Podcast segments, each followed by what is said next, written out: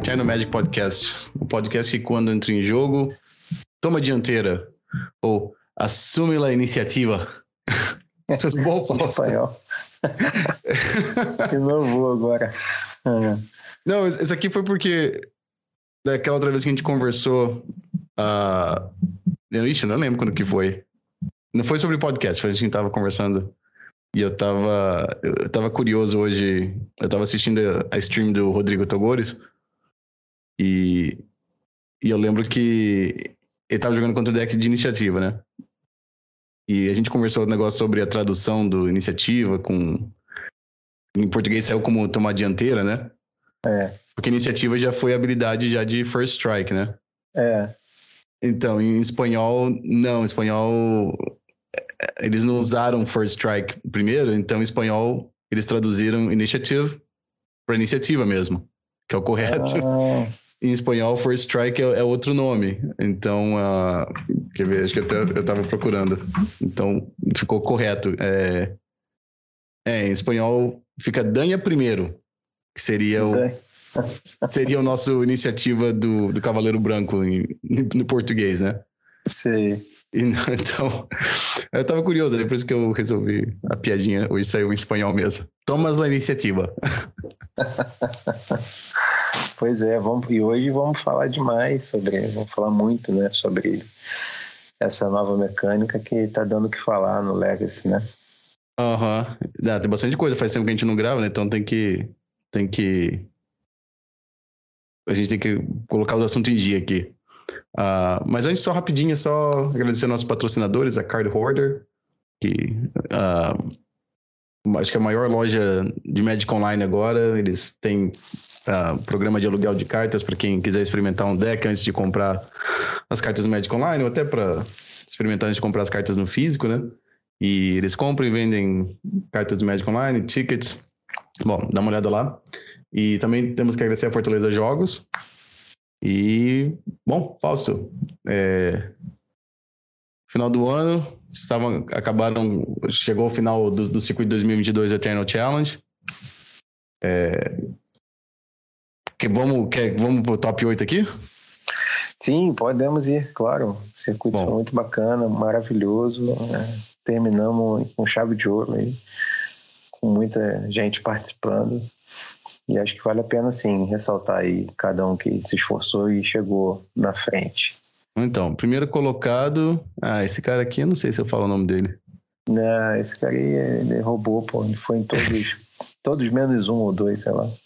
Bom, primeiro colocado, grande Falso Souza, com 312 pontos.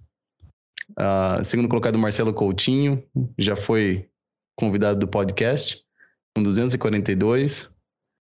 É, terceiro colocado, Bruno de Mello, com 223 pontos. Quarto colocado, Maicon Souza, com 198 pontos. Quinto colocado, Elton Fior, com 169 pontos. Em sexto colocado, Fábio Anselmo, com 167. Em sétimo colocado, Thiago Freire, com 164 pontos. E oitavo colocado, o grande Daniel Nunes, o Sliver Overlord himself, com 163 pontos. Ele mesmo. E essa turma toda vai ganhou esse convite né, para os Invitationals que nós vamos fazer. É, com churrasco, com futebol, vendo a final da Copa do Mundo. As premiações também super especiais de fim de ano. Então acho que a gente conseguiu fechar com chave de ouro, vai, né? Ainda tem essa etapa da mais comemorativa, né? Uhum. Eu acho que foi muito bacana. Foi um evento de fôlego que foi crescendo, sobretudo assim no momento pós-pandemia, né? Que as coisas estavam meio arrastadas, assim. A gente começa o ano, faz o primeiro challenge com só 19 pessoas e faz o último com, tendo recebido 35 inscritos o evento acaba acontecendo com 32 pessoas, porque três não conseguem, não conseguiram ir, tiveram imprevistos, né? Uhum. Mas eu acho que isso por si só mostra aí a, a pujança, né? E a recuperação do, do formato é, na cidade. Então fiquei bastante satisfeito com. E aí sim, a gente entregou seis ou de duas, né? Ao longo do ano. os campeões de cada evento. O último foi uma Baiô, premiações algumas vezes 5K, né? 5 mil reais, sorteios, entre sorteios também, os brindes. Né? Agora o Diego Nunes está fazendo os tokens, descobriu a veia artística dele. Ah, é? Os campeões são representados, eternizados, né? Com tokens a escolha, né? E no evento seguinte a gente distribui como brinde, né? Para os inscritos. Então é isso, o circuito cada vez mais integrado, cada vez mais participativo e as pessoas curtindo, muita gente nova entrando, renovação no formato. Tá muito bacana o, o Eternal Challenge. Bom, e quais são as novidades para o ano que vem? Ó, o que dá para adiantar já é com exclusividade para o podcast, viu, Romário? Hum, fala. Nós vamos fazer ranking de times, tá? Que é uma demanda que a comunidade pediu, né? E a inscrição vai ser um quilo de alimento não perecível, né? Que o Eternal Challenge e a Fortaleza vão fazer a doação para uma instituição de caridade. É, nós vamos fazer um evento novo, que vai, vão ser os Super Legacies. Esses vão dar inscrição, né, a vaga direta, e talvez aí estamos estudando também a coisa do buy, além de uma premiação diferenciada, né? E nós estamos aí avançando muito. Eu, isso eu não posso garantir ainda, mas estou é, correndo atrás para a gente conseguir fazer troféus para os campeões de cada um dos challenges do ano que vem. Né? Uhum. Aí vai ser um circuito integrado, onde os trajes vão ter um peso maior do que tiveram esse ano. Então, a participação nos trajes vai garantir muitos benefícios aos jogadores. E é isso. Assim, o que dá para adiantar por enquanto é isso. Tem muitas outras coisas sendo conversadas, novas parcerias é, que a gente vai apresentar para a comunidade provavelmente na semana que vem. Uhum. E como, como, é que funciona o, esse ranking assim, do, de times, então? Ou, ou, de time ou, funciona ou, assim. Ok, pode falar. Cada, cada time vai ter três jogadores, né? E a gente vai fazer. E o ranking fica sendo a soma, né? Você escolhe um time aí, por exemplo, o time do Romário, o time. Tinha um time no, antes da pandemia chamada Team Tutority. Uhum. Esse eu lembrei porque é uma carta famosa, né? Faz referência ao Team Tutority. Team Tutority, por exemplo, cadastrou lá o Pedrinho, o Saliba e já não lembro mais o terceiro. E aí a gente pega a soma dos pontos dos, dos jogadores desse time e bota lá, como, sem o nome do jogador, só o nome do time. Uhum. Então, vamos lá, o Pedrinho fez 10 pontos no dia, o Saliba fez 6 e o outro integrante fez 5. Então você vai ter 21 pontos aí pro, pro time do Toret, né? E assim vamos até o final, né? E lá no final do ano vai ter uma premiação que eu espero que a gente consiga fechar aqui as parcerias para entregar pelo menos uma fat land para cada um do time, né? Assim. Uhum. E, e, e, assim vai, o sistema de recompensas, outras coisas que a gente estava pensando é um sistema de achievements, né? Ou quests, é, pode ser com relação ao in-rate, pode ser diversas coisas. É, exemplo, assim, teve um ano que o Gustavo Carioca ganhou do PV no National Legacy, na primeira rodada do National Legacy. E a gente ficava brincando, o único jogador do mundo a ganhar do PV na primeira rodada do National Legacy. Então, assim, quem ganhar do Gustavo na primeira rodada do Eternal Challenge vai ganhar, vai ser uma quest, vai um achievement que vai ah, dar sim. ele um, uma premiação lá que era um tipo um booster de de Modern Horizons 2, né? Uhum. Acabou que ninguém conseguiu ganhar naquele ano do Gustavo e o booster ficou para ele mesmo. então eu estou querendo institucionalizar esse sistema também de, de, de achievements, né? Que, o quest, sei lá, como é que chama isso. Enfim, mas são pequenas inserções dentro do, da competição, né? Do circuito. Uhum. que permitam. Tinha alguma coisa com rate também que o Altinho tinha sugerido. É, então, é, é talvez dê para fazer alguma coisa com relação, depois de 30 jogos e dois challenges pelo menos, quem tiver melhor um rate, tem uma premiação. Que é uma forma também de você valorizar quem não consegue ir em todos os eventos, né?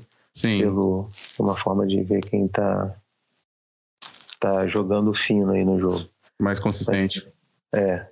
Não sei se eu te respondi, mas é, é isso. Sim, sim. Não, entendi. Esse, esse negócio do. Como você falou do achievement aí, teve. Em... É que agora o podcast acabou, né? Mas o Living a Legacy, eles faziam isso, um sistema assim, às vezes, é, que eles fizeram alguns eventos. É, aí eles escolhiam uns três jogadores lá, que se, quem ganhasse deles ganhava um, ganhava um booster lá que eles escolhiam. Eu sei que teve um evento, acho que até aquele rapaz que você conhece, o Roland Chang. Sei. É, era ele. E acho que ele até brincou que ele falou que teve um evento que ele, ele foi muito mal, que ele falou que eles deram muito pacotinho por causa dele. que, que ele não, não, conseguiu sair bem. E já teve eventos já que ninguém conseguiu, porque a pessoa que eles colocaram esse. Eles chamavam de tipo caçador de cabeças, seria o Headhunter. É, uhum. É, eles, eles, eles, colocavam tipo uma, uma, recompensa na pessoa, né? Aí se você ganhasse deles, você ganhava um booster lá. Então. Legal. Uma coisa parecida é, que você falou. Mais ou menos isso, né? Sim. Muito bom. Uh, então, é, mais alguma coisa que quer falar sobre o Eternal Challenge? Ou... Eu acho que é isso. Agradecer, reforçar a, as parcerias que a gente teve esse ano, né? Sobretudo com a Fortaleza Jogos foi muito é, especial, assim, é, abriu um espaço enorme para a comunidade Legacy. É uma loja recém-aberta em Brasília, né? uhum. e que eu convido a todos a, que estão nos ouvindo a conhecerem. Fica no Guará, na QR36 do Guará.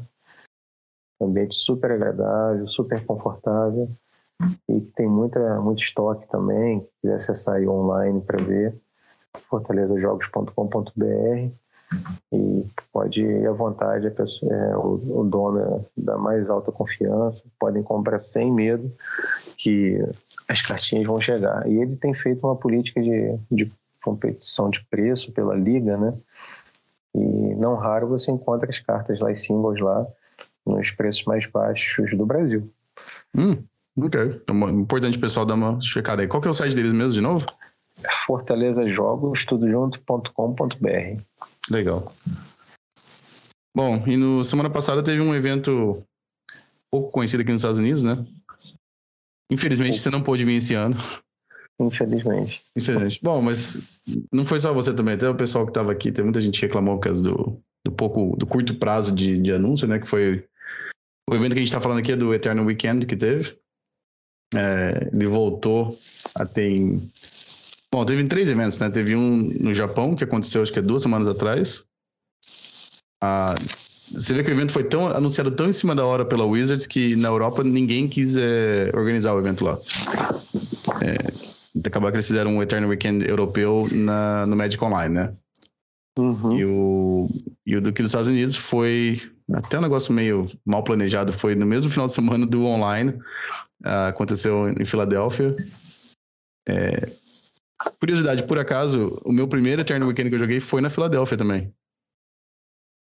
Foi um evento que o Arilax ganhou jogando de Death and Taxes, que eu lembro. É, o, Eternal Weekend muda, às vezes, às vezes muda de cidade, né? Foi, as duas vezes que você foi, acho que foi em, em Pittsburgh, não foi, Fausto? Foi, foi.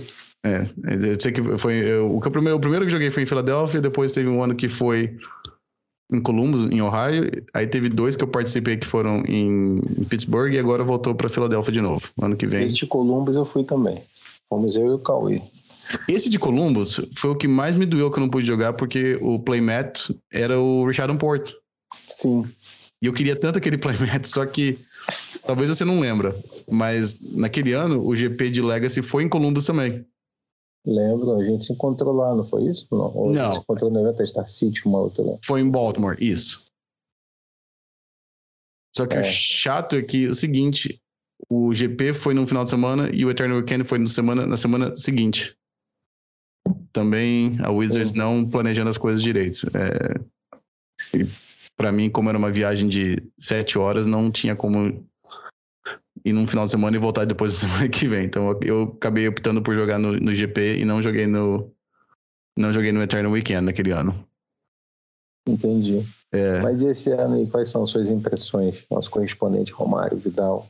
Ah, então, direto foi... de Philly. Bom, uh, eu acabei. Então, eles anunciaram o evento acho que com um mês e duas semanas antes do evento acontecer. Foi muito, muito complicado. Muito em cima, né? Muito em cima, muito em cima. Até o pessoal que mora aqui, assim, é, explicando um pouquinho, americano que normalmente não tem muito, muitas férias, né? De, de é, dias para gastar com férias, né? Então o pessoal aqui é meio que já planeja de acordo com isso, né? Então eu vi, eu vi pelo menos uns três amigos meus que jogam Legacy falaram que já já tinham marcado as férias dele, já não tinham mais dias de folga para gastar, então não ia poder, ia, ia, ser difícil de faltar no trabalho, essas coisas, né? É, muita gente que tem família, que difícil de falar para a esposa, para os filhos, que em cima da hora que não vai, vai passar um final de semana fora, né? Então, tem muita gente teve problema com isso, é, mais mesmo do trabalho. Mas, de qualquer forma, teve o evento e eu, eu consegui eu consegui marcar, achar um lugar que não era tão caro para ficar lá na Filadélfia. É, mais ou menos umas três semanas antes do evento, a pessoa que ia ficar comigo não pôde ficar. o rapaz teve um outro compromisso para fazer, mas é, talvez até ele vai escutar talvez o podcast, vou mandar para ele. O meu amigo Milton, lá de Maringá, ele foi, foi a pessoa que me ensinou a jogar Magic até falar nisso. Ele mora em Connecticut, perto de Nova York. E ele tava querendo um lugar para ficar, eu mandei mensagem para ele, acabou que a gente ficou no mesmo Airbnb. Ele mora onde? Ele mora em Connecticut. Fica perto, é o estado que um estado acima de Nova York. Fala de novo. Connecticut? ah, peraí, você quer que eu fale Connecticut ou alguma coisa assim? É... Se fosse, não, se, se fosse é... mais americanizado ainda, mais correto não seria nem Connecticut, seria acho que meio Connecticut. Então, tipo. Mas o, ele mora lá e a gente acabou se encontrando lá e, e ficamos, dividimos o, o Airbnb. Uhum. Uh, eu uma coisa que foi meio chato que foi que Vintage era na sexta-feira que ia, ia começar o, o, Vintage Championship lá, né? Era sexta, Vintage, sábado, Legacy Top 8 domingo os dois, né? Dos dois, exatamente. Ah, tinha evento também acho que na, na quinta-feira, acho que era, mas é, eu não estava planejando chegar tão cedo lá. Ah, na segunda-feira, um amigo meu aqui de Richmond, que foi uma dessas casualidades que não pôde jogar por causa do, de ser anunciado tão em cima da hora, ele todo ano ele vai jogar Vintage no Eternal Weekend. Esse ano ele não pôde. Ele mandou uma mensagem para mim se eu podia levar umas cartas para ele para ser autografadas lá no evento, né? Uhum. E eu falei, claro, tudo bem. Aí ele já me ofereceu se eu queria. Ele falou assim: ah, se você quiser jogar Vintage, você pode levar minhas cartas para jogar também. Ah, que falei, legal. Eu falei, não, eu, eu, se, se tivesse me falado uma semana antes, talvez, mas não ia, eu não ia conseguir estender o, o Airbnb mais um. Porque ia ter que chegar um dia antes. Eu, te, eu teria que chegar na quinta-feira de noite para poder jogar no, na sexta-feira de manhã, né? Sim. A Filadélfia fica mais ou menos quatro horas e meia daqui. Não ia, não ia ter como sair na, no mesmo dia de, ma, de madrugada para jogar depois, né? Ah, sim, acabou, sim. Acabou que eu respeitosamente falei obrigado, mas não, não, não precisava, não ia, não ia conseguir jogar no evento. Né? Poxa, que pena. É, não, eu até, eu até testei, fazendo um pouco de spoiler do, do final do episódio, mas eu joguei duas ligas com a versão Initiative de uh -huh. Vintage. E na primeira liga eu fiz um 3-2, assim, Fausto, tipo, meio que só clicando nas cartas e assistindo televisão ao mesmo tempo, assim. Caramba. E na segunda liga eu fiz 4-1, eu perdi a última rodada só. É, na, na, nessa segunda eu tava realmente tava tentando entender o deck, essas coisas, mas. E o campeão do Vintage foi a iniciativa, né? Sim, não, e, e, o, mas isso foi porque. Começou porque o campeão do Vintage do Eternal Weekend da Ásia, no Japão, era, jogou com esse deck também. Ah, o campeão também? Sim, a gente, a gente pode até falar isso depois, quando a gente chegar na parte da, da iniciativa uhum. aqui, mas foi. Uh, do, jeito que, do jeito que foi reportado no, no Magical. No, no, desculpa, no MTG Top 8 e no MTG Melee é meio difícil de ver, mas me parece que a informação foi confirmada que o campeão do Vintage no Japão foi esse deck também. Ah, o, Melee, o Melee a gente está usando aqui também, porque ele aceita colocar os buys, né? Uhum. Mas ele sempre nos ferra, pô. Esse, dessa vez agora ficou tudo errado. E o MTG Top 8 puxa automaticamente. Aí saiu lista com o nome errado, título de deck errado. É. é. ele não pega os stands finais, ele pega pelo suíço. É pelo é ponto, exatamente, exatamente. É. Por isso que o do, main, do, do Vintage no Japão, é, a princípio a gente não sabia, mas eu acho que eu, eu vi no Twitter que, que alguém confirmou que realmente sim, é, foi o, o Mono White Initiative que ganhou lá no Japão. Uhum. Uh, o do Legacy, uh, eles confirmaram só o primeiro e o segundo colocado. O resto do top 8 a gente não sabe quem, como é que ficou, porque não dá. Porque o Melee só reporta pelo, pelos, a pontuação do suíço. Pois é. É, eu não sei, realmente não sei. Uh, então, e, então não deu pra mim jogar Vintage. Eu, eu peguei as cartas do meu amigo para assinar lá, mas eu não peguei as, as cartas de Vintage dele. Mas na sexta-feira ia ter dois eventos. Não, tinham três, mas eu ia poder jogar dois daquele formato que eu te falei que eu gosto de jogar, que é o Pre-Modern. Uh, uhum. Pra quem é eu comecei a jogar nos anos 90, mas não tanto que nem você, assim, de alfa e beta, assim. É, quem pegou um pouquinho depois é o formato que mais, mais nostalgia dá, assim, começou... O formato começa mais ou menos na quarta edição, se eu não tô, se eu não tô enganado. Acho que da quarta edição até... Um, acho que é Odyssey, acho que é o bloco de Odyssey. Uhum. E, então eu, eu tinha alguns decks montados em papel, só que tem pouca chance de jogar no físico, né? Então, quando eu vi que ia ter eventos de pre-modern, eu até mudei meus planos. Eu ia chegar na sexta-feira de noite, eu mudei para chegar durante o dia para poder dar tempo de jogar esses eventos lá, né? Uhum. Três rodadas, é, cada evento, pagava lá um número de tickets. Uh, no primeiro eu fiz 3-0 jogando de Enchantress, que se alguém tiver curiosidade de olhar Pre-Modern, o, o deck de Enchantress de Pre-Modern é muito parecido com o deck de Legacy. Uh, Imagino. É, você não perde quase nada. Um, você joga com as Enchantress, você tem o Serra Sanctum. Uh, a coisa, a carta que você, você não tem no, no, no, Legacy, que você não. Desculpa, que você tem no Legacy, você não tem no Pre-Modern. Rush in Peace. Sim, mas Rush in Peace não é tão importante, para falar a verdade. Uh, o que é mais importante, acho, para mim, é aquela. Porque você tem o, o crescimento, desenfreado, crescimento desenfreado, aquela Wild Growth. Crescimento virente. O crescimento virente. Essa você tem. Você não tem aquela outra de Ravnica. O, aquele que quando entra em jogo você escolhe uma cor. O Top Sprawl? Isso, esse aí você não tem. E esse faz uma diferença, porque o deck tem dificuldade de, de fazer o ramp, assim, que no, no Legacy você tem. Ah, e você também não tem Green Sun Zenith pra procurar Enchantress, então você tem que você tem que achar a Enchantress Presence ou tem que encontrar a, a, a Golden Enchantress, né? Uhum. Mas o resto do deck você tem tudo. Então o deck é bem, ah, bem legal. Eu gosto de Enchantress e no Legacy, como o deck é meio fraquinho, mas no Primora o deck é bem forte. Aí no uhum. segundo evento que eu joguei, então esse, esse foi o evento das três horas. Aí tinha outras seis horas que deu tempo de jogar. Eu joguei com um deck, talvez você lembre, porque o deck é bem parecido com o deck de, de, de T2 de 98. Não, de 99. Você lembra aquele deck de Replenish que jogava com as, com as Parallax Tide, Parallax Wave? É, Opalescence. Ah, sim. Bom, eu conheci a versão desse deck que tinha as Leylines, né? Também. Ah. Mas, mas é outro deck que você está falando. Sim. É, esse você joga como se, é como se fosse tipo um Reanimator, talvez, só que com encantamento. Uhum. Ah, eu joguei com esse deck quando era, quando era em T2, né? Aí quando eu vi que o deck era bom, quer dizer, bom é difícil de falar, porque o, formato é muito casual, né? Então, é, o deck é viável. O, aquele Mike Flores, ele até jogou com, essa, com esse deck no, no último Pre-Modern North American Championship, foi um campeonato que teve no ano passado. Uh, ele foi bem com o deck, aí eu.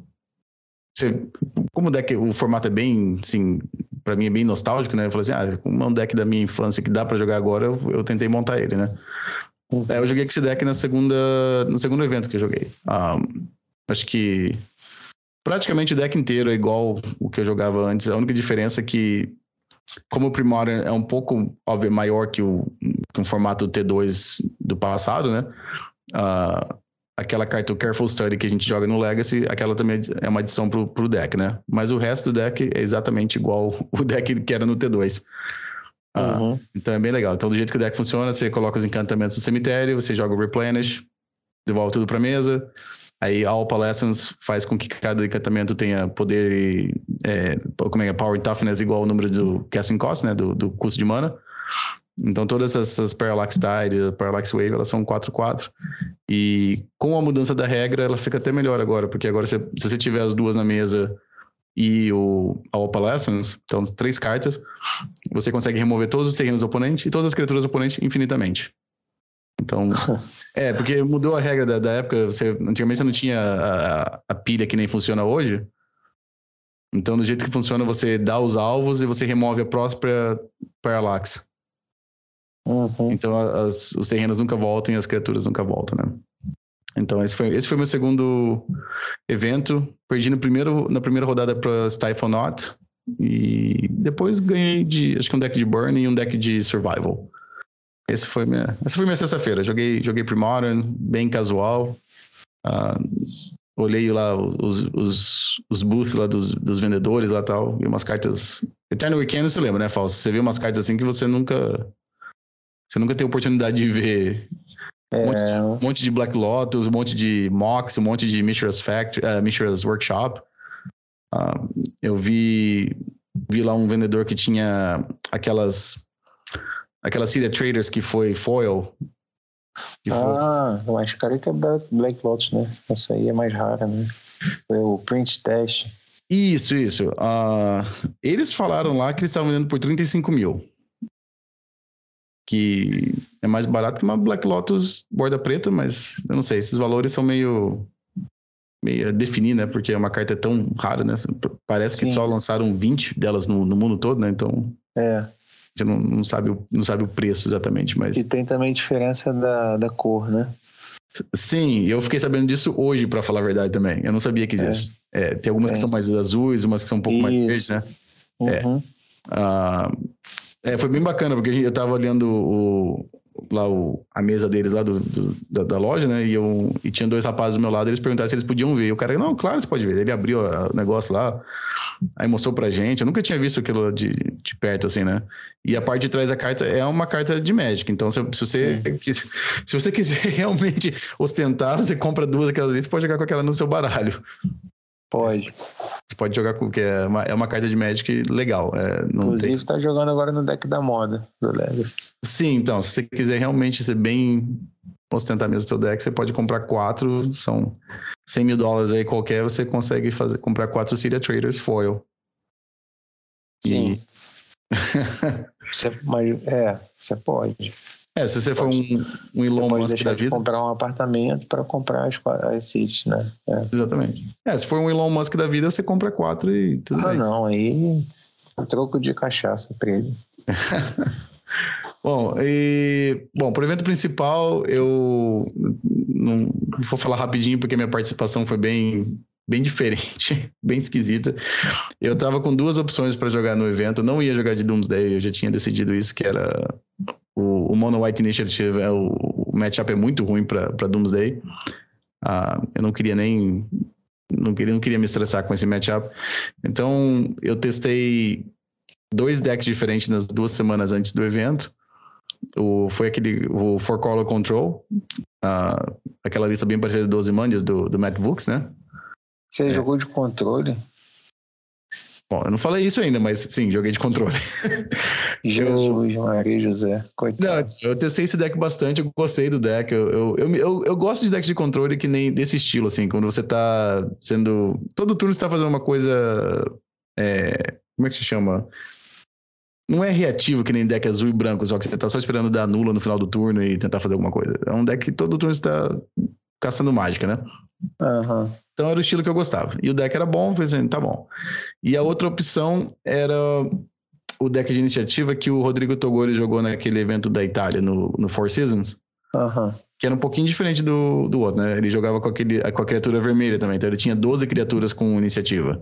Ah, eu vi o Boros que em vez de, de Mox é Mox Diamond, né? Exatamente, exatamente. Que eu testei bastante o Mono White e a carta que eu mais odiava comprar era a Crown Mox. Então eu até mandei uma mensagem para o Rodrigo pelo Twitter, conversei um pouquinho com ele só para ter uma ideia de como que ele fazia algum sideboard, se ele tinha mudado alguma coisa na lista dele.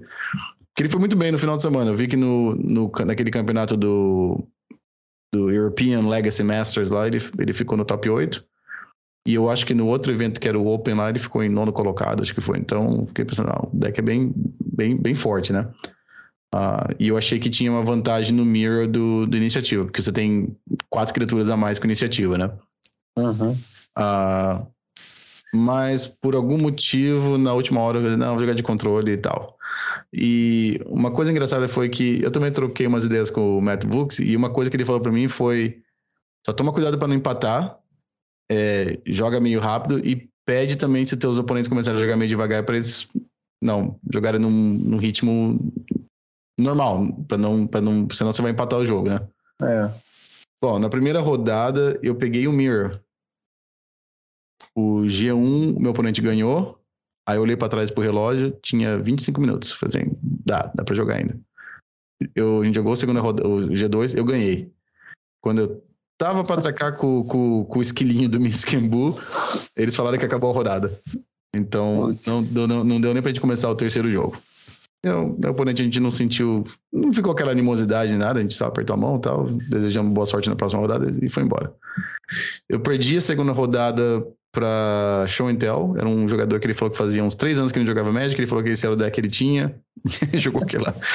E ele, era Omniscience ainda, é o Omnitel, ele jogou com aquele combo do Emrakul com o Vencer, então, Nossa, ele jogou é, com Bem antigo, bem antigo, bem antigo. Ele jogou, acho que no G1 ele fez Show and Tell. Não, ele fez é, o Orms Chant. Aí eu tive que anular, claro. Aí ele fez Show and Tell, colocou Omniscience em jogo. Aí fez Emarcool, aí colocou o Vencer, devolveu o Emarcool pra mão. Eu falei, ok, você ganhou. uh, no G2 foi um jogo mais comprido, mas ele acho que ele comprou os quatro né, Defense Grid. Uhum. E eu matei dois com, com o Prismatic Ending, mas chegou uma hora que ele resolveu o terceiro e resolveu o quarto, e né, não teve como. Foi mais ou menos a mesma coisa de novo, né? Foi Omniscience, Cunning Wish, aí você concedi. Aí, Fausto, o que aconteceu foi o seguinte: eu acho que se somar todos os meus empates da minha carreira toda no Magic, eu não empatei tantos jogos que nesse campeonato. Uh, na próxima rodada eu quase empatei, mas eu ganhei. Depois, na quinta rodada, eu empatei o jogo. Um, o jogo estava ganho, mas o oponente não quis conceder. Empatamos. Na próxima, eu ganhei. Aí na outra foi outro empate. Uh, tô tentando lembrar, mas eu sei que, bom, dia, todo mundo fazia o day two. Todo mundo classificava pro, pro segundo dia. Uh, e eu fiz, a, eu fiz as contas, porque eu pensei talvez jogar Primora de manhã no, no, no, domingo, mas eu fiz as contas. E se eu ganhasse as duas partidas no domingo, eu poderia ganhar a premiação. Eu falei, ah, uhum. então vou jogar. Vim aqui para jogar. Né? Ah, o primeiro jogo do, do, domingo eu ganhei. No segundo jogo, que seria a última rodada do Suíço, é, fui empareado com, contra o Naya Deps que no meu teste do, do deck, assim, nessas duas semanas antes do evento, eu não achei que era um matchup muito bom. Uh, mas o G1 eu ganhei, assim, até relativamente fácil. No G2, eu vou falar o nome de uma carta aqui para você. Eu já conheci ela, eu até comprei três dela quando eu vi essa carta, que eu nem lembrava mais dela. Se você lembrar dela, que você lembrar o que ela faz, você ganha dois tickets do Magic Online meu. Opa, vamos lá. Bom, em inglês se chama Hall of Gemstone. Hall of Gemstone. Em português saiu como Átrio de Pedras Preciosas. Átrio de Pedras Preciosas, sim. Aquela carta duas manas verdes, homem colou, encantamento. Aham. Uhum. E que mais? Ó, o meu login é Fausto Souza no Magic Online, tá? Uhum. Pode chamar na 3. Cara, você no início da manutenção, você escolhe uma cor, acho que era isso é, cada jogador escolhe uma cor e todos têm, vão gerar mana daquela cor escolhida até o final do turno. Exatamente. Aí você meio que zica a, a, o oponente, né? Você não deixa ele interagir. Tá, então eu vou, vou, vou, te falar como é que foi essa história. O deck que eu tava jogando se chama Four Color Control. Gente, mas ninguém mais usa isso sem ser no Commander, cara. Não, não, eu vi. Te juro, foi até, até que foi assim, tipo, deu aquela lampadinha assim, tipo, pô, essa carta é da Reserve List. Vou comprar umas dela até, porque eu vi essa cena da carta sendo jogada. Tem Sim. um streamer chamado Demonic Tutors. É, o pessoal... Conheço. Exatamente. Ele, ele de vez em quando, ele só jogava de, de Ant no, no Legacy, né? Mas ele começou a fazer umas streams com os decks diferentes. E ele jogou de Four Color. Por acaso eu tava assistindo esse dia e ele, um cara, o oponente dele lá fez um Hall of Gemstone Mine. Ele Meu leu Deus. a carta, leu a carta de novo, Aí você olhava pra mão dele, era Prismatic Ending, Minskenbu, Uru. tipo, o cara baixou a Blood Moon verde em cima dele ali. E ele falou, é, ele até é, assim, porra, não dá pra mim caçar nenhuma das minhas mágicas. Aí ele continuou jogando um pouquinho ali, mas... Bom, no G2 o meu oponente fez o Hall Gemstone Mine, no, no, sei lá, no terceiro turno, acho que foi. É... Eu ainda consegui Realmente. jogar um pouquinho porque eu tinha duas, uh, duas endurance na minha mão. Uh, eu consegui colocar meu oponente a um ponto de vida quando ele estabilizou e aí não deu. Aí eu tive que conceder. Ele tinha, ele tinha um Maze of It e ele tinha um Elvish Reclaimer que já era 3-4 já nessa hora e ele né, não conseguia mais. Então, aquele um ponto de vida não, não dava mais. Uh... Gente, não é uma beleza? O Legacy é maravilhoso mesmo, né? Sim, sim. Você achar, você achar uma carta dessa, assim, do fundo do baú, né? Porque realmente não tem como. É, é uma Blood Moon verde mesmo, pra falar a verdade. Sim, sim, não deixa de ser. ser... É. Ah, bom, aí fomos pro G3, aí eu, tipo, eu falei, porra, não posso deixar essa carta resolver, né? E porque normalmente eu, eu corto algumas Force of Will contra esses decks mais, assim, mais fair, né? Uhum. Aí eu coloquei de volta as Force of Wills. Uh, falso, tipo, acho que não sei se é porque eu já jogo Legacy há tanto tempo, mas eu vi exatamente como que ia acontecer e aconteceu e não tinha como eu fazer nada contra aquela situação. O meu oponente, ele fez terreno, sei lá, Green Sunzinha, você deixa Source Plow e tal. No quarto turno, ele com quatro terrenos na mesa, três manas, ele virou, fez o Hollow Gemstone Mines, uh, Gemstone. É, eu dei a Force of Will, ele deu uma fetch, eu falei, vai vir a Power Blast era uma Power Blast e o jogo estava virtualmente acabou ali, né? Uhum. Só que ele não tinha mais gás também. E eu. Assim. Eu acho que eu joguei correto. É, nos turnos que eu tinha alguma criatura na minha mão, que eu comprei. Eu coloquei. Eu tinha quatro Endurances no meu deck já no, já no, no G3, né? Nos turnos que eu tinha Endurance na minha mão, eu escolhia verde e eu conseguia baixar as Endurances. Uhum. E ele também escolheu o verde também no turno dele, que era melhor. Ele tá jogando de Naya Depths, né? Tem Green Sunzina, tem Elvish Reclaimer. Então, normalmente ele escolhia verde também no turno dele. Uh, até porque, até, talvez explicar um pouquinho melhor como é que a carta funciona. A cada turno, o jogador escolhe uma cor na, na, na fase de manutenção, antes de comprar, então, né? E é uma coisa até importante, que você tem que me, às vezes tem que me adivinhar qual é a carta que você vai comprar, né? Porque você não, você não sabe. É, mas como ele tava jogando de Naya Depths, normalmente ele escolhia verde. Então, se ele escolhia verde no turno dele, eu podia baixar a minha Endurance no final do turno dele. Uhum. E no meu turno, eu escolhi azul sempre, porque se eu comprasse qualquer cantrip, eu podia usar, minhas, eu podia usar meus terrenos para fazer produzir mana azul, né? Uhum. Uh, foi que foi, ele fez a Marilage, eu escolhi branco uma hora, achei o Terminus do topo do deck.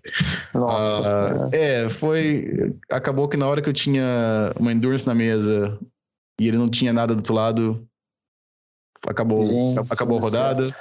É, acabou a rodada, o oponente apertou a mão. A gente conversou um pouquinho lá, porque ele é de North Carolina, eu conhecia a loja que ele joga de vez em quando e tal. A gente até falou, próxima vez que estiver lá, fala oi e tal. Então, é, mas foram, foram, quatro empates no, no, no evento. É, eu nunca tive tanto empate assim, então eu perdi, um, eu perdi uma, partida, uma partida só. Ah, e, e, eu acabei que eu fiquei fora do, do, do, top 32. Se tivesse ganho a última, talvez tinha uma chance de fazer um top 32 e ganhar lá um. Ganhar uns trocos de, de, de store credit da, da, Card, da Card Titan, nome da, da loja, né? Nossa, mãe, e aí você não conseguiu por causa do átrio de pedras preciosas, uma carta de miragem. Exatamente, exatamente. Ah, Cara, Quer dizer, aquilo que se anunciava como uma tragédia na escolha do seu deck, ela se concluiu como uma tragédia mesmo. No final não, mas foi, mas foi, realmente foi, foi um evento divertido. Eu, é, eu, eu só tive uma rodada só que eu fiquei assim meio, meio chateado com o oponente, que era um jogador que também tinha um empate. Mas ele estava jogando com um deck mais devagar que o meu ainda. Uh, mas no demais foram tudo, foram tudo, foram bem legais. É, teve dois, duas rodadas já no, no primeiro dia, foi acho que a terceira e a quarta rodada. Eu joguei duas vezes contra Nick Fit. Uh, hum. Dois jogadores que jog... claramente foram lá para jogar vintage old school. É, Sei. 65 quando é uma pessoa mais velha que eu e todos os terrenos são borda preta, você sabe assim que é jogador das uhum. antigas, né? Então jogando, jogando de Nick Fit, pessoal que tava lá para se divertir mesmo, né? Jogando com o deck claro. que eles gostam. Ah, mas foi, foi, um, foi um evento muito foi um evento muito bacana. É, teve uma rodada que eu joguei contra Uh, foi o primeiro jogo do, do, do domingo. Uh, era um deck de Miracles azul e branco que o oponente tava jogando com aquele Triumph of St. Catherine, aquela criatura que tem Miracles. Sei. Então, aquela não está disponível no Magic Online ainda, então não, não, joguei contra aquela carta ainda. Achei legal, é, assim, o jeito, o, o deck do, do, dele foi bem montado para ganhar de iniciativa. Então, achei, achei, achei bacana isso ver. Você vê que tem uma diferença agora do metagame online e do metagame em papel, né? Porque tem algumas cartas Sim. que você não tem, não tem disponível, né?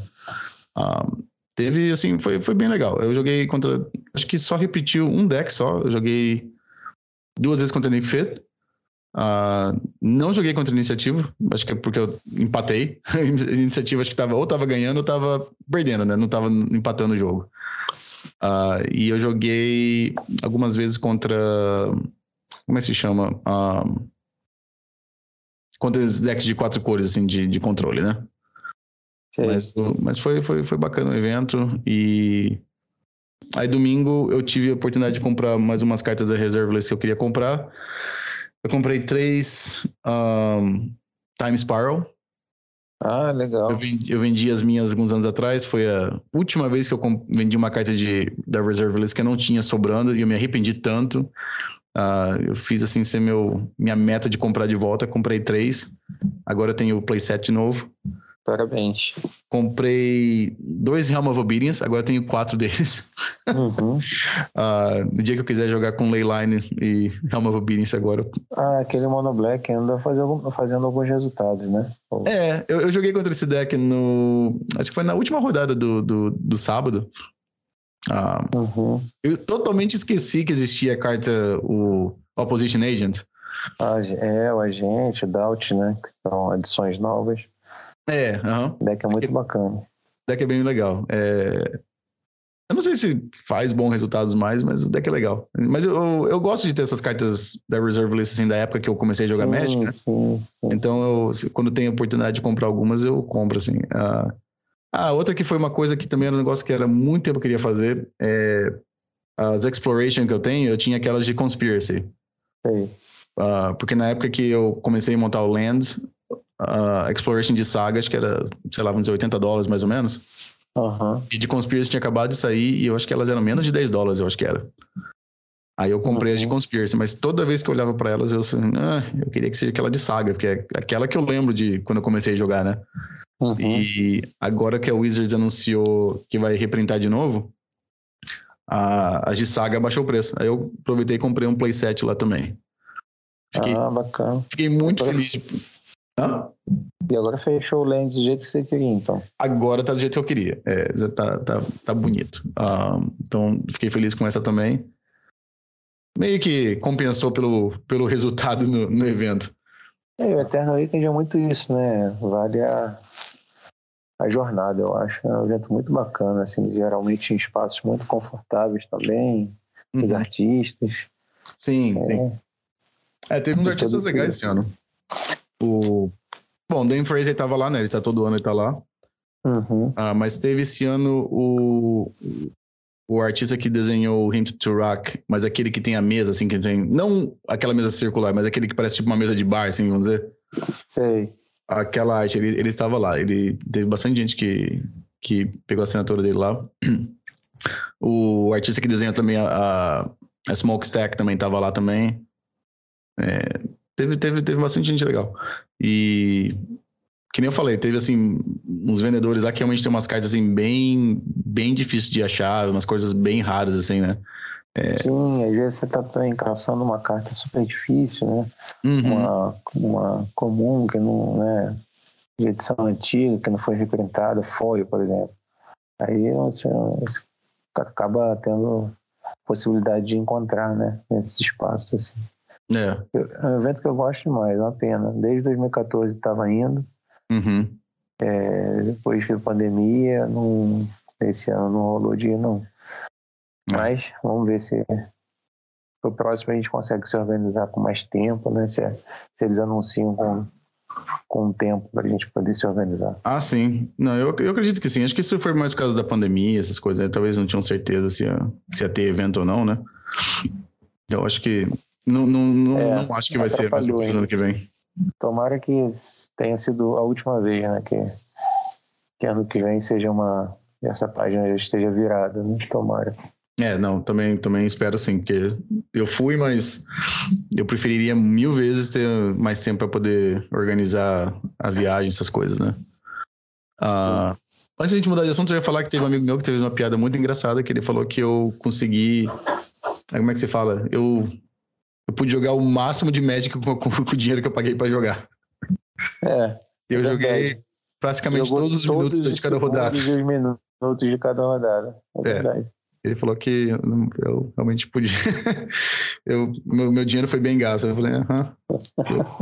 é uma, uma, experiência nova para mim, porque jogando de combo, você normalmente 20 minutos você já tá lá, lá de fora tomando alguma coisa, já conversando, já. Dessa vez, é. nem rodada eu tive tempo para fazer nada. Eu só conheço uma pessoa que empata mais que você no campeonato, Romário. Quem que é? Marcelo Coutinho. Ah, é? Cara, o rei dos empates aqui. Inclusive, a gente tem uma outra tabela de ranking dos empates, né? Quem empata mais. E ele ganha sempre todo ano, disparado. Ei, meu Deus. É jogando o... com esse deck aí que você joga, jogou também. E for color control? Geralmente isso. Mas esse deck realmente é. É meio que depende dos dois mesmo. Assim, tipo, se o oponente também tipo, não estiver jogando numa, num passo assim bom, você. você acaba empatando até não por sua culpa, assim, sabe? É, não, com certeza. No seu caso, com certeza não foi sua culpa, né?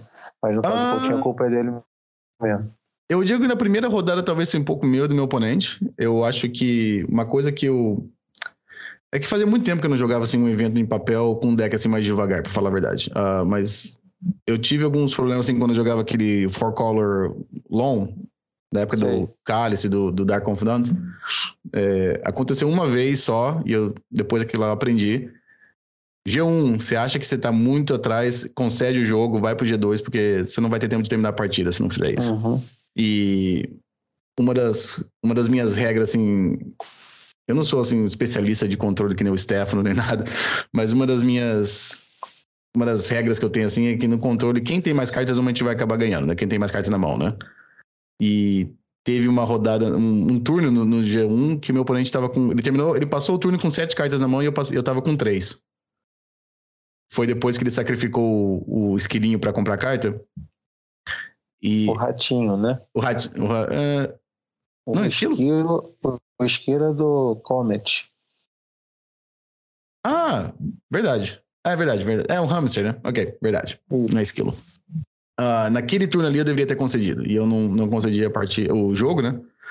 Acabou que deu empate. E teve. Aquele ali eu acho que foi mais. Eu diria que foi mais ou menos minha culpa e culpa do oponente, talvez. Que nós dois estávamos jogando um deck meio devagar e a gente estava jogando num, sei lá, numa velocidade normal, mas naquele caso acho que a gente tinha que jogar um pouquinho mais rápido que o normal, né? E. Uhum.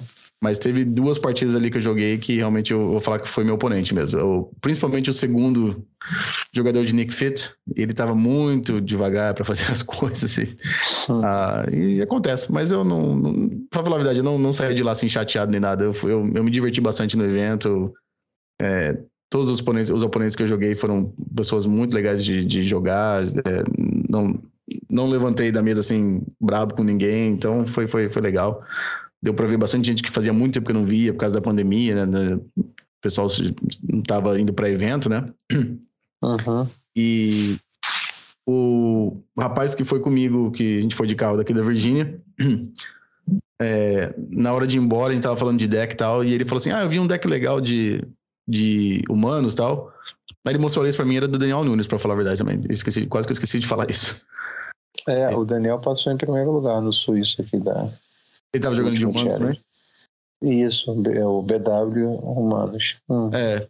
É, esse amigo meu me mostrou assim, eu falei assim, ah, que tal? Eu falei assim, ah, tá, eu, eu falei pra ele, meio que conheço o jogador foi, aqui. Foi meu jogo, inclusive, na primeira partida do top 8 contra ele. O Daniel, em vez de ficar famoso interna internacionalmente por causa dos fractes, agora tá ficando famoso internacionalmente por causa do, dos humanos agora. Sim, sim. cara muito competente, conhece conhece muito o formato e diria para você que é, sem medo de errar, assim, de Brasília, acho que é, é, o jogador que mais conhece o, o, formato entre nós todos aqui.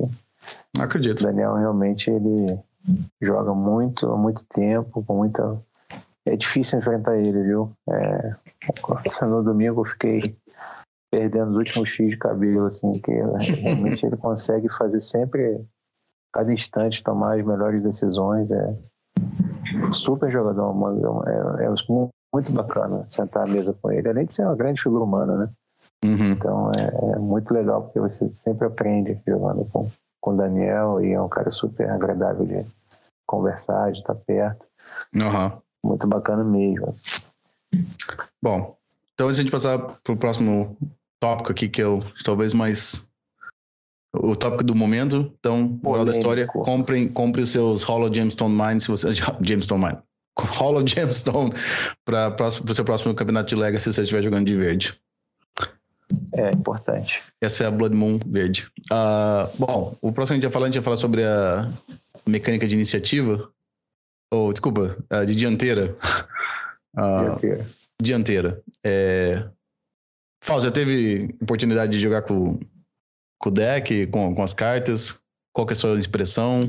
Tive, tive. Olha, assim que, que lançou, é, eu consegui ter as cartas no papel, né? Uhum. E mas no mall demorou né? o, o, as lojas a terem as cartas para emprestar, para até para vender em preço razoável também, né? Uhum. Começaram muito lá em cima. Tinha uma que até custava 70 ticks, uma coisa assim. Então, é, eu ficava com vontade de logo chegar ao campeonato no papel para poder testar o deck, né? Sim. E eu fiz dois campeonatos com o deck em que, que eu fechei 8-0 com o deck, né? 8-0? É. Cacildo. E, e aí fui pro challenge, dois trials, né? E fui pro challenge com, com esse mesmo deck. Uhum. Né? Tinha Bayum, aí a primeira rodada eu peguei o Maicon com o BW Zombies, foi 2x1, um. depois peguei o Diego com o Mono Black Zombies, foi 2x1 um também. Aí peguei o Martinez, que estava com o Eight Lizard, perdi de 2 a 0 uhum. E depois peguei um R Delver e ganhei de 2 a 0 Aí na última rodada foi possível dar ID, porque eu já tinha começado o campeonato com Bay 1. Uhum. E aí fui peguei o Daniel Nunes na, no top 8. Foi 2 a 0 para mim. Ele estava com um BW Humans, né? Uhum. E, e depois eu enfrentei o Gabriel Fer, que é um jogador profissional baiano que está em Brasília. Estava com Elfos. Ele me venceu por 2 a 1 na semifinal. Logo, concomitantemente a isso, as cartas baixaram um pouco no mall e os sistemas de loja de empréstimo elas conseguiram já disponibilizar, né? Sim. E aí eu fui jogar as ligas. Então, cheguei a fazer um troféu com, com o deck. É, e nas primeiras partidas eu somei, tinha dado challenge mais os trials. E essa primeira liga estava 17 a 2 com o deck. Depois que... eu fui jogando mais ligas, né? Aham. Uhum. E aí foi baixando, né? Foi 4-1, teve 2-3, teve 3-2 e tal. Não totalizei ainda, não. Uhum. Mas eu devo estar com uns bem 40 jogos aí com, com deck, né? Sim. Qual era a impressão que eu tinha? Assim, assim que eu vi a mecânica rodar, muito antes de, de botar a mão na massa mesmo, ver, eu falei, bom, essa mecânica vai ter que ser revista. Extremamente poderosa, tanto é que tá jogando Vintage, né? E ganhando campeonatos importantes. No Legacy também é, vai ter que ser revista, porque só dela existir, ela já coloca em xeque os controles, que não interagem. Se tu mete uma caverna das almas ali e não rouba iniciativa, quais, para quem não sabe ainda, você quando tem cartas que dão a, a dianteira, no caso do Brasil, né? Português. Sim. É, você entra no submundo mesmo, essa Undercity, bem como é mesmo. Então, você tem card advantage, você tem mana advantage, você tem tempo advantage, você tem os três conceitos básicos do Magic dentro de uma mesma mecânica. Que se o oponente não interagir com ela, ele vai em algum momento, ou não vai, é, não, é, não é vai, assim, ele muito provavelmente, eu vou refrasear, muito provavelmente ele vai ficar para trás. Sim. Seja uhum. porque você vai gerar um. Tem uma, uma fase lá que você compra carta, o contador mais dois, mais dois te dá tempo, né? Se você encaixar. E a trap também. A trap te rouba 25% de vida. Exatamente, é muito, né? É muito, porque isso foi pensado como uma mecânica multiplayer, né? Sim, então, é. E quando aplica para o X1, fica um pouco, de, talvez, desbalanceado. Então eu pensei assim, poxa, essa mecânica, ela talvez seja forte demais, talvez tenha que ser revista. Né? É. Só que depois eu fui jogando, fui vendo mais, né, sentindo na pele mesmo, eu pensei assim, olha, eu acho que essa mecânica aí, ela, o Legacy tem power level para poder absorver. Né? Então hoje, se você me perguntar, ah, vai ser banida, vai não sei o quê, eu falo, olha, acho que é difícil. Né? O que a Wizard vai fazer ou não, não sei, a gente nunca sabe. Mas eu, enquanto né, praticante e tal, e às vezes que eu pude observar e jogar, né, mesmo com, com deck, eu acho que ela tem um power level é, forte, sim, senão, né, para você entrar no level você tem que ter um power level forte, afinal de contas, né, os slots são super disputados, né, uhum. a gente está falando de um formato que tem brainstorm, né, carta restrita no Vintage, né? um power level altíssimo. Então, é, não é qualquer coisa que entre no, no Legacy. E sempre perguntar, você acha bom essa mexida? Então, eu acho ótimo. Eu acho ótimo. Eu não Sim. sou como aquelas pessoas que falam, é, ah, mas está mexendo né, no formato, não sei o que e tal.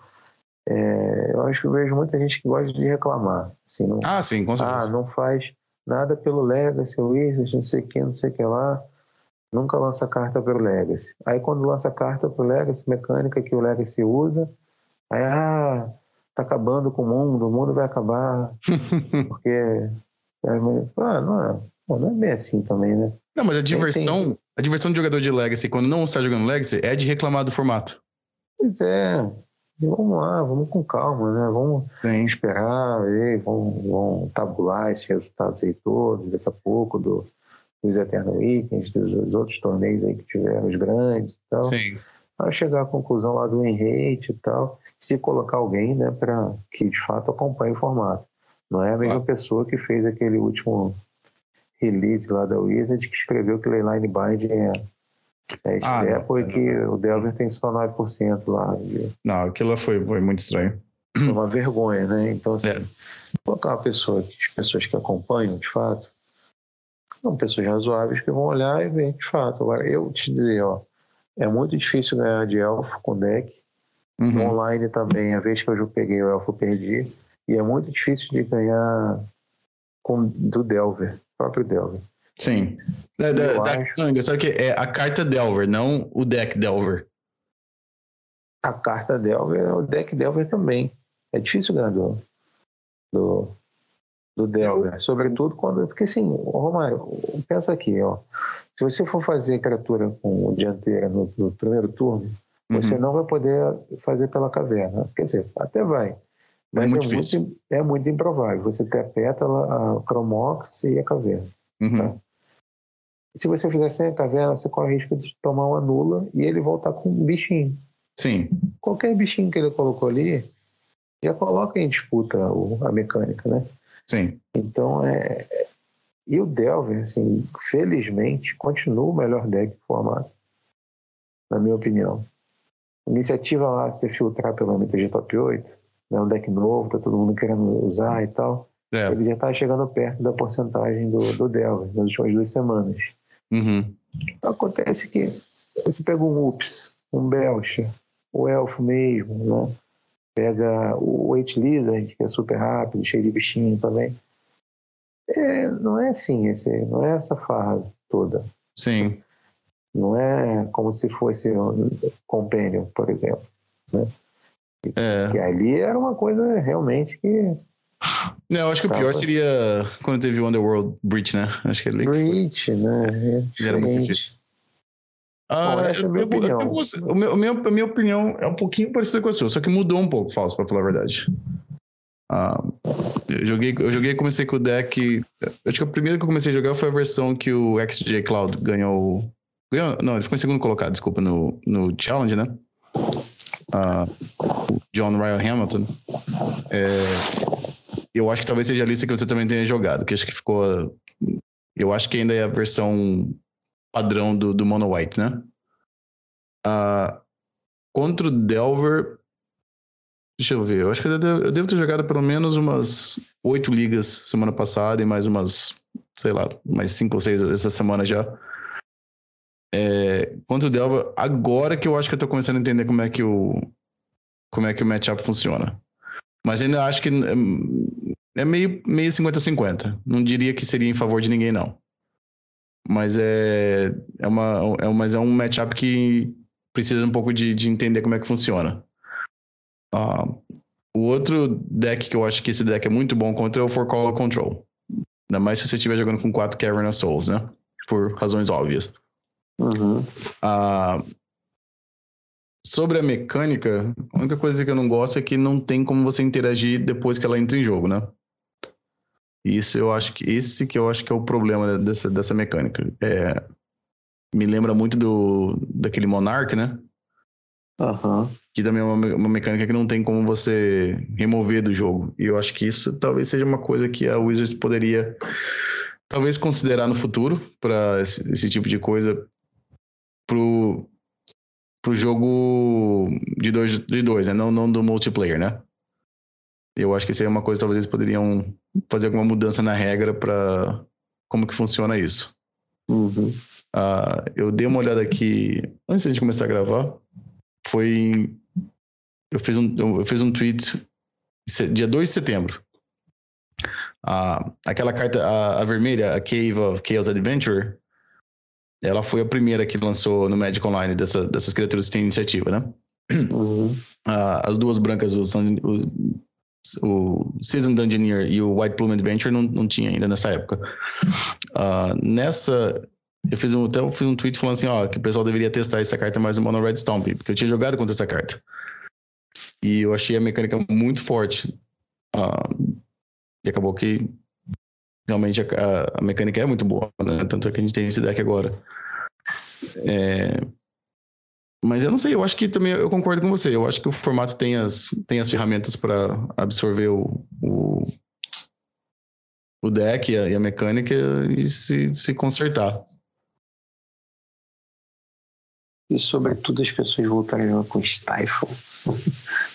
ah, já aconteceu comigo já. já joguei Stifle, é mais dress down no main deck, mas eu acho que a coisa mais bizarra é jogar com aquela criatura, o, o Unchained, não, Unchained Berserker, aquela criatura vermelha que, é pro, que tem proteção contra branco. É, aquela lá, se você não estiver já muito na frente no jogo, você perde pra ela sozinho, né? Exatamente. Ou, é. ou então tem gente já jogando com um Walking Balista no side uhum. pra tentar tirar, né? Sim. Aquele bicho ali. E a outra opção é o Eganjo. Pra você fazer os quatro de dano, né? Quando ela Sim, atacando. pra parar, é. é. eu joguei com, também com aquela. Que na versão do Rodrigo tá jogando com aquela carta Defender of Chaos. É uma carta de Orza Legacy. É um cavaleiro não, que. Eu não tô lembrando, não. É muito antiga. É uma, é uma criatura vermelha que costuma vermelho 2. Ele tem flash e proteção contra branco. E hum. é 2 barra 1. Então, você pode fazer no final do turno isso aí. É muito bom no Mirror, né? Claro. É, você Sim. faz uma criatura proteção contra o branco no final do turno e no seu turno você rouba a dianteira. É, é. e aí surgiram várias coisas. Tem a Nemesis Trap, já viu essa? Ah, sim. Aham, uh -huh, é. Pra quem tá com preto, né? Uhum. Tem a, o bichinho lá branco mesmo, pro Mirror e também. Ah, sim. Defentex, uma é mana o... que tem proteção contra as cores das permanentes que você controla. Sim, então, é, normalmente sempre, sempre, sempre tem proteção contra o branco, é, sim. Aí aquela, foi, aquela, caso... aquela foi, do, foi do evento da Itália, foi do Four Seasons também, que é uma. Foi uma carta. não sei o que é. No ah, da... já te falo. Ah. Se chama Empty Shrine Kanushi. Kanushi. É, uma branca. se a gente vai jogando com Boros, você tem proteção contra o vermelho e o branco, né? Sim, é. A, a versão que eu tô jogando agora online não tem nenhuma dessas criaturas no sideboard, mas é. Por enquanto não tive problema nenhum. Eu, eu tô gostando bastante da versão Boros com aquele Once Upon a Time. Eu acho ah, que. É, é, a carta ela, ela conserta bastante os problemas que você tem na, nas mãos iniciais. Assim, que normalmente você tem uma criatura com iniciativa, mas não tem um, uma Soul Land, né? Ou é o contrário, você tem a Soul Land, mas não tem a criatura com iniciativa. Pô, mas essa lista pra mim não joguei com Boros ainda não. É, é, bo é, é três cores, mas não tem carta verde. A única carta verde é só o Once Upon a Time, né? Uhum. E no sideboard tá com a Fairy Macabre. Então você tem. Teoricamente você está jogando com quatro cores, mas é, é vermelho e branco só. Uh, não, o deck é legalzinho. Um, eu tava querendo olhar aqui no, no MTG Top 8. A primeira vez que jogaram com essas cartas foram em agosto. Teve um evento no Japão. E o jogador estava jogando com um deck de Reanimator que tinha quatro White Plume Adventure e quatro Seasoned Engineer. E também tinha ah, Crystal Brand, Grief, Arc então... Cruelty. Mas, é. cara, também vamos lembrar que quando Saga de Usa foi lançada, uhum. estavam colocando no Delver.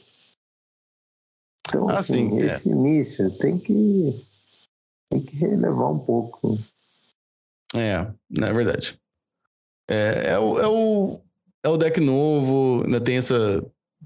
O deck tá tendo resultado bom, então tem bastante gente querendo jogar com, com o deck novo do formato, né? Sim, exatamente. Ah. Sim, sim, tem que. Uma coisa assim, ah, daqui a. Daqui a dois, três meses, é, é, o percentual continua igual ao do Delver e o rate está acima de 50%, 55%.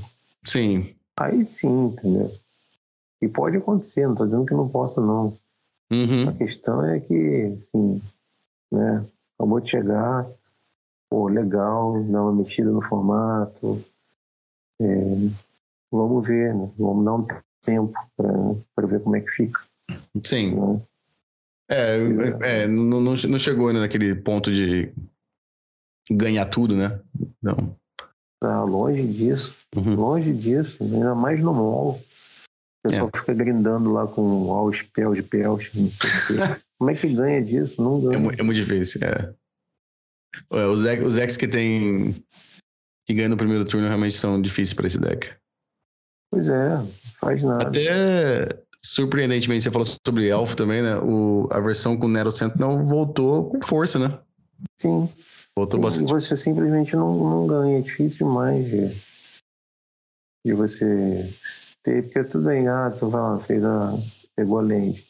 Pô, bacana, botou o contador agora. Uhum. Ah, tá, fez a trap. E no final, no, no outro turno, o cara tá fazendo natural order te batendo 25. E aí? É. É, esse, esse matchup. Uh a carta que é mais importante é o, o Archon, né? Mas, do, mas não, é, não é fácil, não. Que o Elfo com, com, quatro criaturas ali Natural Order já ganha, já, né? Tem gente jogando com Chanceler, você já viu? No Mono White.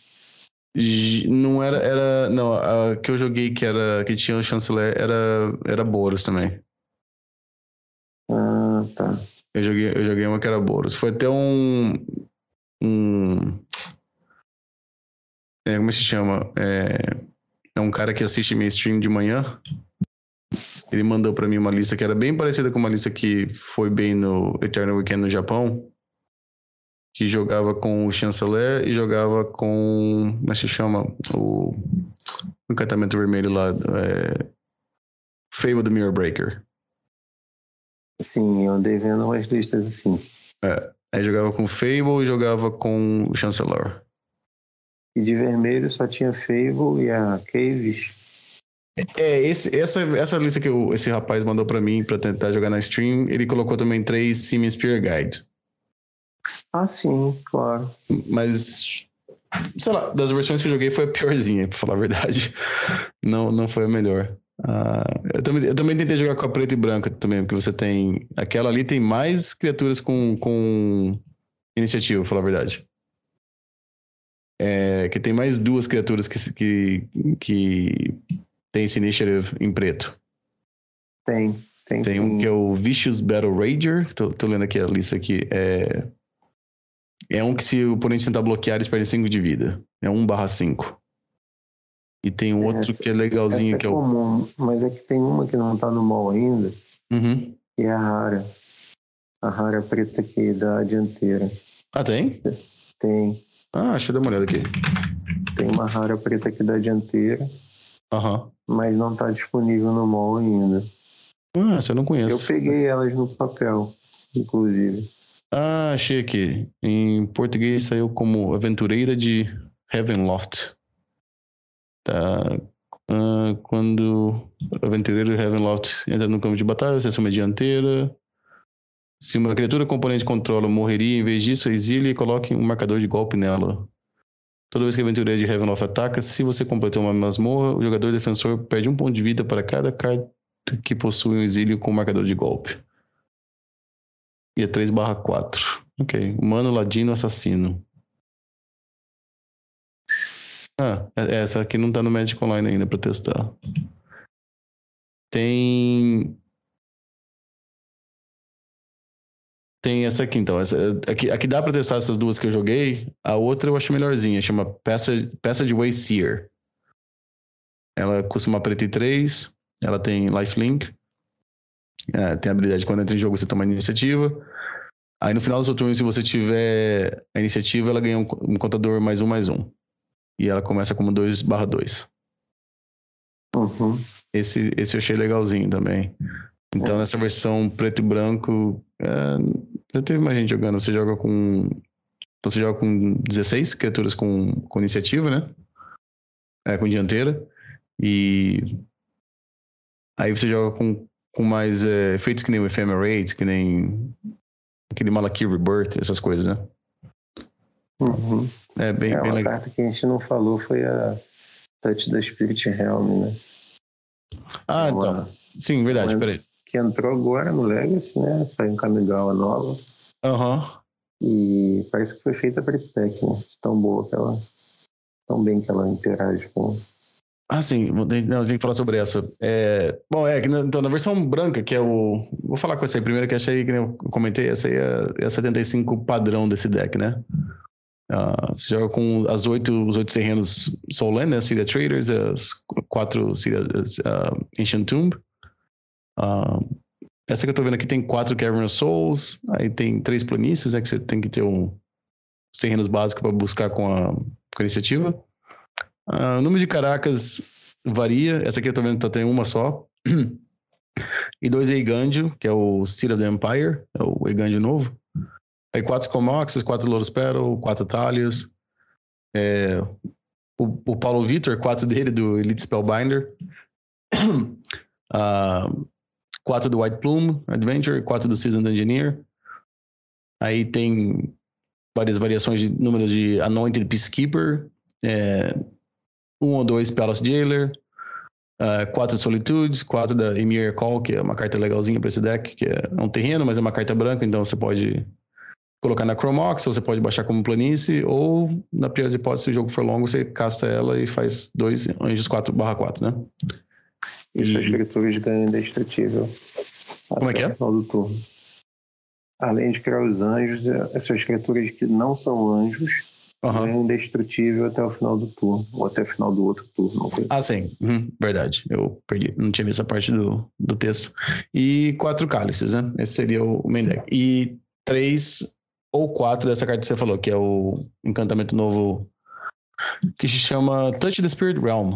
É, custa uma branca e dois. Quando entra em jogo, é como se fosse um ou ring, né? Ele. Você pode dizer lá um, um artefato ou uma criatura é, até essa carta sair do jogo, né? Uhum. Mas tem uma habilidade muito legal que é o, o channel, né? O canal, que você paga uma branca e outra, é, uma incolor. É, você pode descartar o, Touch the Spirit Realm e você pode exilar um artefato ou criatura e, e devolve no final do turno.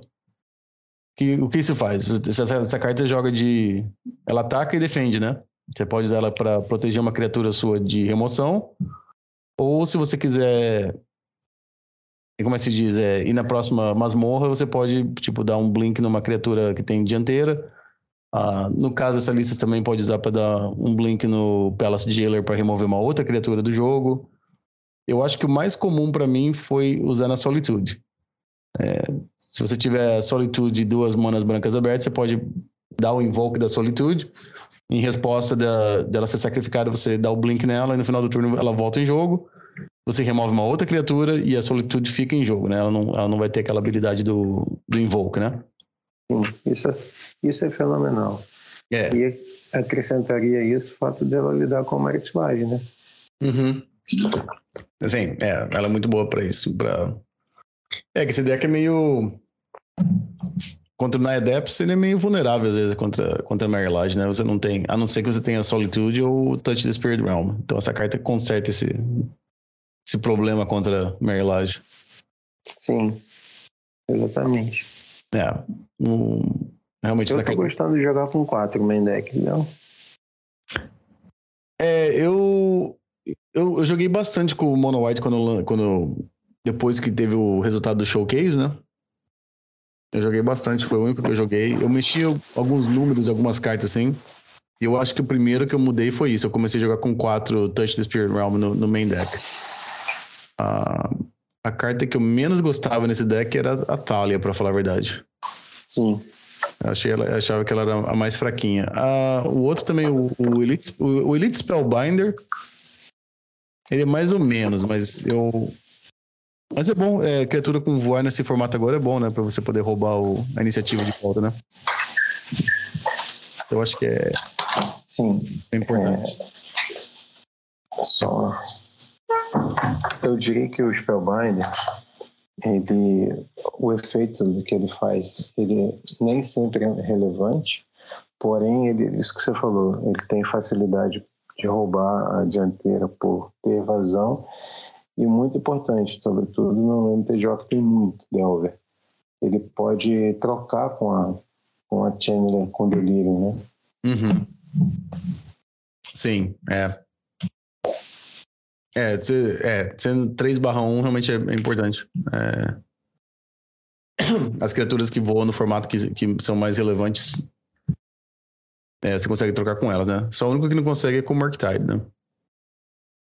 Murktide tem que ser Solitude, né? Ou, ou então Spirit Realm. É, ou Source Plowshares, né? Esse é só depois do. É. Depois do G1. Eu. Eu acho que eu vou continuar jogando com essa versão vermelha e branca que eu tô jogando agora, que joga com Once Upon a Time. Ah, ah. Me manda essa, essa versão aí. Pra, pra manda. É, até uma, foi o Daryl Ayers que jogou no, no Eternal Weekend. Ele não foi muito bem porque teve um. Teve uma judge call no final do dia, do primeiro dia lá, que ele ficou meio brabo lá e acabou que ele não terminou o evento. Mas a, a lista que ele montou é muito boa. Tem até um, ele postou o sideboard guide dele também na internet. Uh, contra os, os decks mais. Os principais decks do, do, do formato agora, né? Uhum. E, e também, para quem tá escutando aqui realmente quer testar mais o deck, eu vou tentar postar no, nas observações do, do, do episódio o, o XJ Cloud. Acho que ele postou hoje ou ontem, ou ontem é, um texto bem detalhado sobre o deck é, no, no blog do, do Max. Então tem. Tá bem detalhado lá porque que ele escolheu quais cartas. É, as cartas você pode querer testar em vez de outras que ele colocou lá. Tem, tem bastante. Tem um mini sideboard guide lá também, explicando como jogar cada matchup, né? Ah, e o que você falou sobre o Delver, realmente é, é complicado jogar contra o Delver. Mas hoje, eu joguei. A minha última liga que eu joguei hoje, eu joguei contra a Delver duas vezes e eu fiquei muito feliz de poder ganhar do Delver nos matches que eu não ganhei o dado, então eu tava na draw no primeiro jogo. Que é, é bem difícil de ganhar de Delver quando isso acontece. Sim. Sobretudo quando ele faz mana bicho. Se ele fizer mana ponder, você respira e vai. Sim, sim. Não, isso é verdade, verdade. Uh, o jeito mais comum de eu perder era quando eu entrava o Murktide e naquele mesmo turno ele dava o trap em mim. Que por algum motivo sempre dava 11 certinho. Então. Uhum. Uh, essa versão que eu tô jogando, eu falar também, tem duas cópias daquela carta March of the Otherworldly Light. Não sei se lembra essa carta. Uhum. Uh, eu aprendi ontem que ela consegue remover a Urza Saga. então, bem é. relevante. Encantamento. É, bem relevante, que custa uma mana só pra você usar ela. E eu também tô jogando com dois Ephemerates no sideboard. Uhum. Que, de novamente, com Solitude ou com essas cartas de dianteira, muito bom. Sim. Então, Fausto, qual que você acha? Então, moral da história, a gente acha que aguardar para ver como é que vai ser, mas por enquanto não tem que. Não precisa estar alarmado, não. O formato tá, tá tranquilo. Então, o formato ele, ele não está tranquilo, ele está vivendo é, as, as agruras de você de mudança, né? Uhum. É, inclusive, vale a pena resgatar aí para quem não sabe E a palavra crise vem do grego crisis, que significa mudança. Tá? Então as pessoas associam né, a mudança a uma crise, a um problema e tal, mas nem sempre é. Né? Tem que né, analisar com serenidade. Uhum. É, é um momento de mudança, sim. Né? A gente está recebendo uma nova novo deck, na verdade, né? Exatamente. Uma nova carta, uma nova, staple, é um novo deck né, que tem uma mecânica própria, funciona na, com base super poderosa, né, uhum. e que pode ter desdobramentos que levem, sim, ao enfraquecimento da mecânica, a, a você ter que usar a lista de banimento para uma outra carta, mas pode não acontecer nada disso, né. É, hoje eu diria que não tem elementos suficientes para dizer que você tem que tomar uma decisão com relação a a tirar uma carta ou a mecânica mesmo do, do formato. Sim. Eu acho que o momento é de aguardar a formação de data, né? Para você, a partir daí, ter elementos concretos que possam né, justificar uma tomada de decisão mais grave, se for o caso. É. É, tem muitas coisas que a gente estava acostumado nos últimos anos. A gente não estava vendo, por exemplo, é, Terminus, por exemplo, é uma carta que estava praticamente extinta, né? A gente não via é, o Supreme Verdict, essas cartas. Era, era muito difícil ver essas cartas no formato. Uhum. Ah, agora talvez é a hora de voltar a jogar com isso. É, Dress Down também era uma carta que, quando lançou, a gente viu bastante jogador de controle jogando com Dress Down. Daí você viu tirando algumas, colocando no sideboard, aí cortando totalmente. Agora talvez seja uma boa opção de voltar a jogar com Dress Down também. É, uhum. Uma carta que e essa aí você vai. Talvez você lembra também que todo mundo queria que fosse banida do formato, o True Name Nemesis. Na época que lançou. Lembro, uma gritaria, né? Era uma gritaria. Aí acabou que a carta praticamente nem via jogar com True Name Nemesis. Agora é uma hora boa, talvez, de voltar a jogar com True Name Nemesis. Sim, é, sim. Eu acho que. É... Aquela menina, Samantha, que fez top 8 no, no Eternal Weekend. Sim. Ela tinha dois no, no main dex. Se não me engano, eram dois. Uhum. Na lista dela. Imagino que ela roubou bastante dianteira naquele, naquele evento. Não, e como, né? E funciona bem contra controle também, né? Porque sim, sim. Então. É é... tirar. O que não pode é você querer jogar com o mesmo deck da semana passada e continuar reclamando, né? Isso que. Exatamente. É, você Vamos tem dar que... tempo ao tempo. Exatamente. Tem que se adaptar para continuar indo para frente. É... Você vê, por exemplo, até o Elfo mesmo, né? Você não, não, tinha, não tinha muito sweeper no formato, né? Numa remoção em massa, assim. Então, você vê que o Nero, o Nero Sentinel voltou a ser jogado. Então, esse é outro sinal que tem que. Jogadores também têm que se conscientizar disso também, né? Que apesar do formato ser eterno, de vez em quando tem mudanças e você tem que mudar seu deck também, né? Sim, exatamente. E Elfo está brilhando nesse momento. Sim, muito. Eu, quase não se vê Plague Engineer mais, né? Então abriu as portas para os elfinhos de novo. Exatamente. É esse sistema de peso e contrapeso também, né? Que, é. Que tem, né? Uhum. Daqui a pouco volta Plague, né? Se tem muito tribal. Claro. E... Daqui a pouco o pessoal gosta de jogar de, de Gloom. Como é que chama Gloom? Gloom? Gloom era a. Aí você é me pegou. Não, vou te falar já. É, Gloom. Gloom se chamava. Obscuridade. Obscuridade. Joga lá. Dark Sabe Ritual. Outro deck que tá super bem posicionado, na minha opinião. Uhum. Death Shadow. E o outro, que também. É esse eu acho que é o. É o melhor underestimated deck. Qual é? Cephalid Breakfast. Sim, putz, falso. Aí a gente. É que se a gente não tivesse já falado uma hora e meia já, esse a gente podia falar mais sobre esse deck. Mas realmente, esse deck também é um deck meio assim, meio quieto, tá indo bem. Não tem muita gente prestando atenção. Mas o deck realmente é muito bom. Uh, no evento da Itália, no. No Four Seasons, no evento do European Legacy Masters, tiveram dois Cephalid Breakfast no top 8. Aí.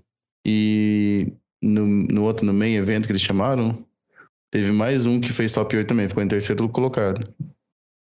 Vamos fazer o seguinte, combinado? Próximo episódio a gente vai falar desse deck e de alguns outros, e daqueles que a gente acha que vão ter mais chances de crescer agora nesse novo, nesse novo período. Uhum. Claro, com, combinado. Uh... A gente conhece alguém que é especialista em Cephaloid Breakfast? Difícil, viu? Eu não Difícil, né? Especialista mesmo. Especialista mesmo, não. É, eu joguei com o deck, mas eu longe de ser especialista nesse deck. Eu só. Já perdi várias vezes para esse deck, mas essa é a minha experiência com o deck, é perder para esse deck. Uhum. Ainda bem que não é muita gente que joga com ele. É. Pois é. A gente faz assim então. No próximo a gente vai, vai falar sobre esse deck e outros promissores aí para tendo em, levando em consideração a, a, esse novo momento do Legacy. Esse novo Legacy. Ok. E eu vou continuar. Acho que vou continuar tentando tomar iniciativa até o nosso, até o nosso próximo episódio. Maravilha, eu também. a gente fala mais. Beleza. Falou, Falso. A gente fala com nossos ouvintes próxima semana. É... Até a próxima. Valeu, Romário. Um grande abraço. Até mais, pessoal.